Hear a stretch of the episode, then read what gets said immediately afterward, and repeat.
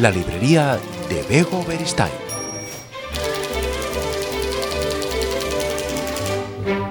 ¿Qué tal? Bienvenidos, eh, bienvenidas. Hoy vamos a conocer los mil nombres de la libertad y los vamos a conocer de la mano de María Rey. Seguro que os suena porque ella obtuvo un éxito rotundo con su primera novela, se titulaba Papel y tinta y además esta es una historia eh, casi casi de empeño y cabezonería, ¿eh? de decir yo quiero ver publicada mi novela y lo voy a conseguir. Así que en el año 2018 comenzó una campaña de crowdfunding con el objetivo de recaudar fondos para promocionar el libro. Lo consiguió en poco más de 24 horas. Más de 125 personas se sumaron a su iniciativa y así es como vio publicada su novela Papel y Tinta. Después le fichó la editorial Suma de Letras, publicó la segunda, Una promesa de juventud, fue otro éxito y ahora vuelve con el que va a ser su tercer éxito, seguro. Los mil nombres de la libertad. Estamos hablando eh, con eh, la periodista y escritora María Rey. ¿Qué tal, María? Bienvenida.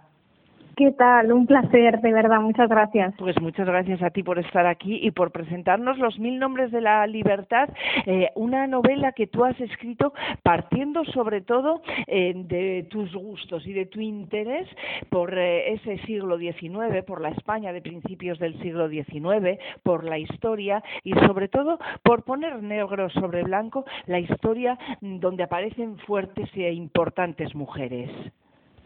Exactamente, al final, bueno, siempre me ha llamado la atención, ¿no? Ese siglo XIX, sobre todo ese inicio tan tan interesante y que tiene de alguna manera unas peculiaridades, no hay unas condiciones tan concretas en el caso de España, ¿no? Y de, de ese Cádiz, de las Cortes, la Constitución y luego cómo todo todo cambia de forma abrupta, podríamos decir, a la vuelta de Fernando VII y me apetecía encontrar, ¿no? Eh, una historia y también acompañarme de una mujer para viajar a ese momento histórico que me llamaba tanto la atención y que quería descubrir. Y conforme me fui documentando, la documentación me daba la razón, ¿no? Que era una época muy, muy interesante y había una historia que contar. ¿Y cómo, cómo llegas tú a sentir ese interés, ¿no? Porque esto es eh, por tu vocación, no sé, de historiadora o porque ese siglo y esos personajes tienen algo que han ido cambiando la historia.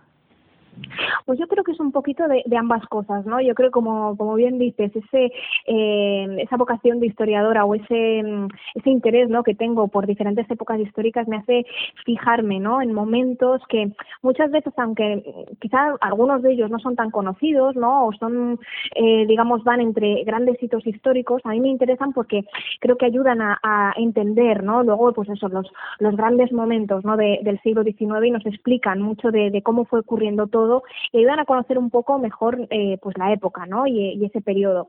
Y por otro lado, pues mm, porque mm, de algún modo eh, sí, yo creo que, que poco a poco eh, también iban surgiendo personajes, ¿no? Y iban surgiendo, eh, yo creo que, que, itinerarios, ¿no? Viajes de cada uno de, de los personajes protagonistas y, espacios que me apetecía visitar con ellos y, y creo que, bueno, pues que es una, un momento muy interesante y, y que, bueno, pues que me, me, apetecía, ¿no? Invitar a los lectores que se animen a, a descubrirlo, ¿no? Y a, a bucear en ese reinado de Fernando VII tan, tan interesante y que de alguna manera sienta las bases ¿no? de lo que luego va a ser ese Estado liberal que poco a poco se va a ir fraguando durante todo el siglo XIX. Vámonos hasta las Islas Canarias, vamos a ir hasta Santa Cruz de Tenerife, aquel verano de 1815, que es eh, donde arranca todo para la familia Villalta. Cuéntanos, María. Bueno, la familia Villalta son burgueses acomodados, ¿no? De Santa Cruz de Tenerife, como bien decía, y ellos reciben una carta en medio de la noche y es una, carta que les genera gran preocupación, a, bueno, genera gran preocupación a la familia, ¿no? Y es un asunto que, bueno, lleva ya años eh, condicionándolos y es un, tema de gran, de, gran relevancia y al que tienen que poner de alguna manera solución, al menos intentarlo, ¿no? Y las condiciones concretas, específicas de la familia hacen que la idónea para, de alguna manera, intentar, ¿no? Ayudar en este tema sea la hija mediana, que sin eh, y esto, bueno, pues la va a obligar, o digamos, no es que la vaya a obligar, sino que, bueno, con ello va a emprender un viaje a la península y, y, bueno, a partir de este momento Inés va a ir construyendo su vida de una manera totalmente distinta, ¿no? A como la había imaginado, porque las circunstancias la van a condicionar.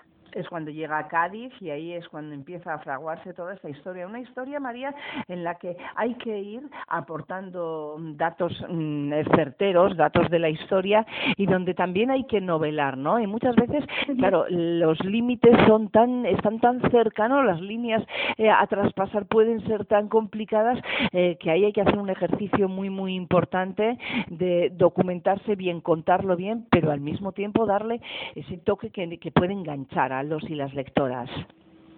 Exactamente, yo creo que es el gran reto ¿no? que del género de la novela histórica, el aportar eh, esa parte, o al menos así yo lo concibo, ¿no? Luego al final cada uno tiene su, su librillo, ¿no? Y tiene su, su manual de cómo eh, ejecutarlo, ¿no? Y cómo desarrollar una novela histórica, pero en mi caso me gusta acompañarme de una rigurosidad, ¿no? En la documentación, a mí me gusta recrear esos espacios y recrear esos momentos históricos de la forma más eh, realista posible, ¿no? Y intentando, bueno, pues sostener todo esto con el pilar de la documentación, ¿no? Y de, bueno, irme a los archivos que me van a aportar mayores, eh, bueno, pues datos fiables, cotejar muchísimas fuentes y de esta forma que se produzca esa sensación de viaje en el tiempo, digamos, ojalá, ¿no? Multisensorial, de tal forma que el lector pueda pasear por una ciudad, ¿no? De principios del siglo XIX, pueda eh, imaginarse cómo podía ser no solamente estéticamente, sino los olores, ¿no? Eh, bueno, pues todos los diferentes matices de intentar, pues bueno, aterrizar en la realidad, pero también también acompañarlo y en mi caso me gusta que los protagonistas sean ficticios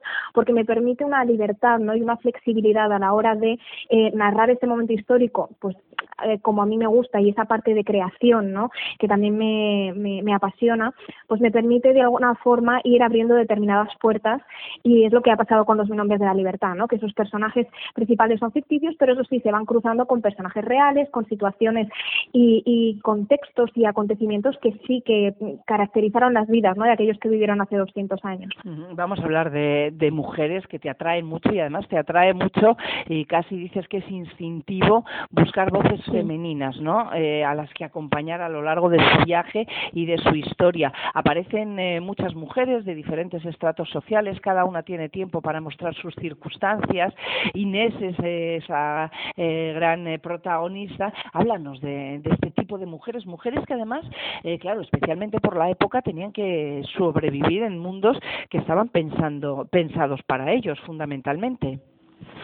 Exactamente, a mí, como, como bien decías, eh, el acompañarme de una mujer, no solamente en la parte protagonista, sino después eh, mostrar diferentes mujeres, ¿no? De diferentes orígenes, diferentes edades, es algo que, que me gusta, ¿no? Y que hago casi como una necesidad, ¿no? A la hora de, de bucear en el pasado, yo entiendo que, que deben estar, ¿no? Y que digamos, su papel para mí es sumamente importante e interesante, ¿no? A la hora de, digamos, de, investigarlo y después de plasmarlo.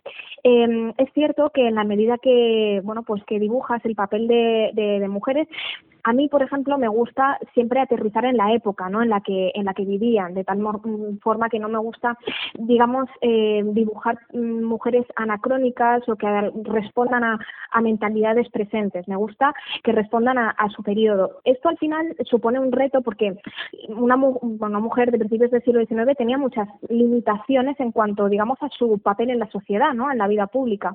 Pero también lo hace estimulante, ¿no? El que tengas esas líneas rojas y con las historias de mujeres que aun con todas esas, esas limitaciones o esos, digamos, de alguna manera esas fronteras que podían tener a la hora de desarrollarse en la vida pública, ¿no? Sobre todo hablamos de estratos sociales más altos, eh, al final, eh, yo creo que ante todo las mujeres valientes, ¿no? Mujeres que, que, que, sobrevivían, que lo peleaban, que eran sus propias, eran heroínas, ¿no? En su cotidianeidad, creo que han existido siempre, ¿no? Y que la sociedad tampoco ha tenido que dar permiso a una mujer para ser valiente porque, porque yo tengo la firme convicción de que han existido grandes mujeres con grandes historias que contar a lo largo de toda la historia y que, bueno, al final darles voz, aunque sea con con ese, digamos, ese repertorio, ¿no? De, normas, de condicionamientos, para mí es, fundamental, ¿no? Y me interesa mucho, digamos, rescatarlas. Mm. Eh, fíjate que ahora hay muchos escritores, sobre todo ellos, que dicen, bueno, es que ahora parece que es el momento de sacar a la luz a todas las mujeres, eh, hacer a las mujeres protagonistas, contar historias de mujeres. Es que María, ya era hora, ¿no? Ya era hora de que las mujeres que a lo largo de la historia han tenido papeles importantísimas sean llevadas también al mundo de la literatura, ¿no? Y no queden siempre escondidas detrás de ellos, que ellos sean los protagonistas cuando muchas veces no hubieran sido protagonistas si no hubieran sido acompañados o incluso dirigidos por ellas, ¿no? Así que es momento de poner y de reivindicar nuestro papel en la historia también a través de la literatura.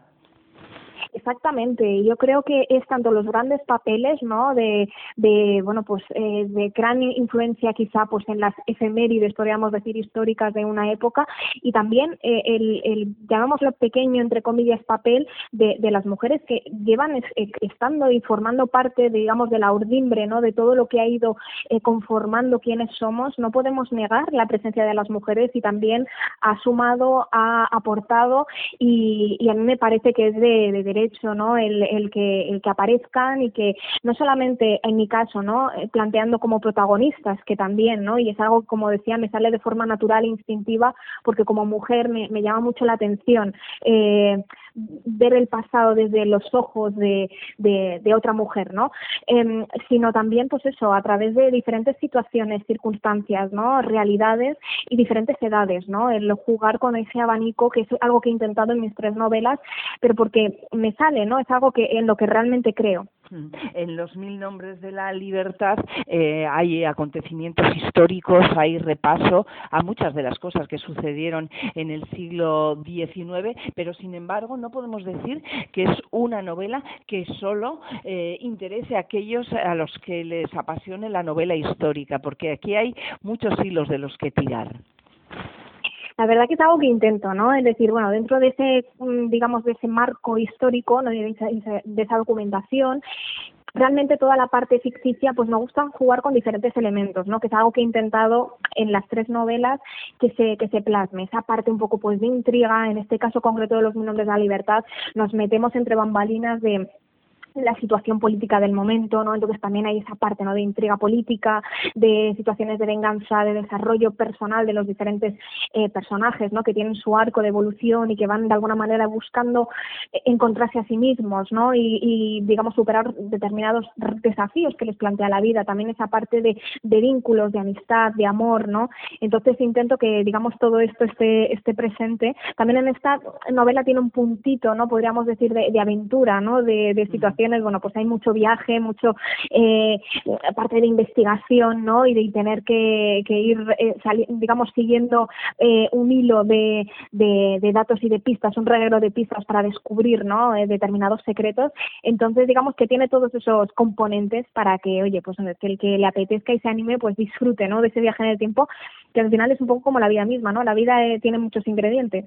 María, ¿cómo recuerdas aquel crowdfunding? El primero, aquella iniciativa de decir yo publico papel y tinta como sea y fíjate todo lo que ha venido después. ¿Cómo recuerdas ese momento?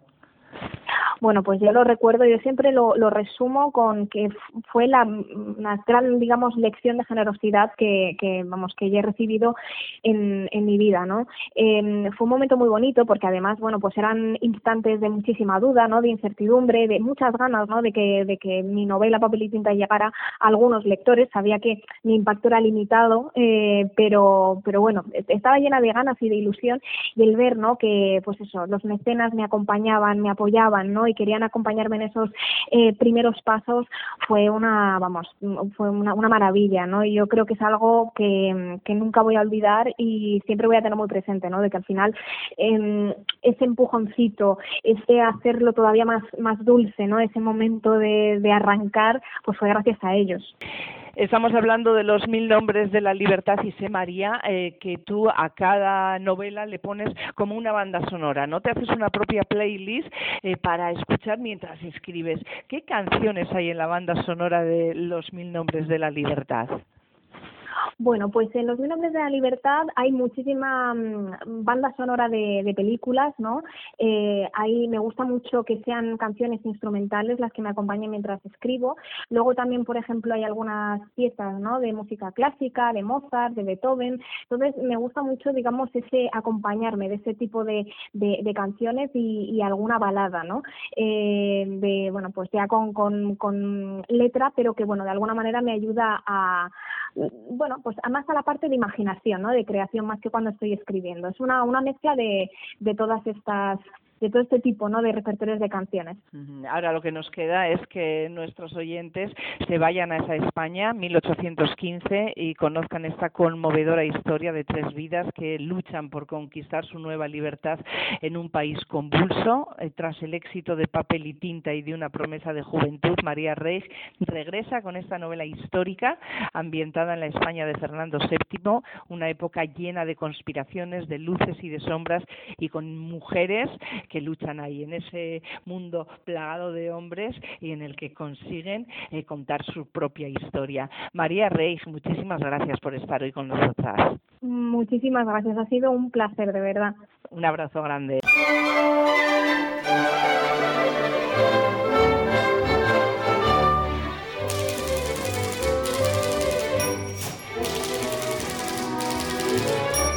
La librería de Bego Beristain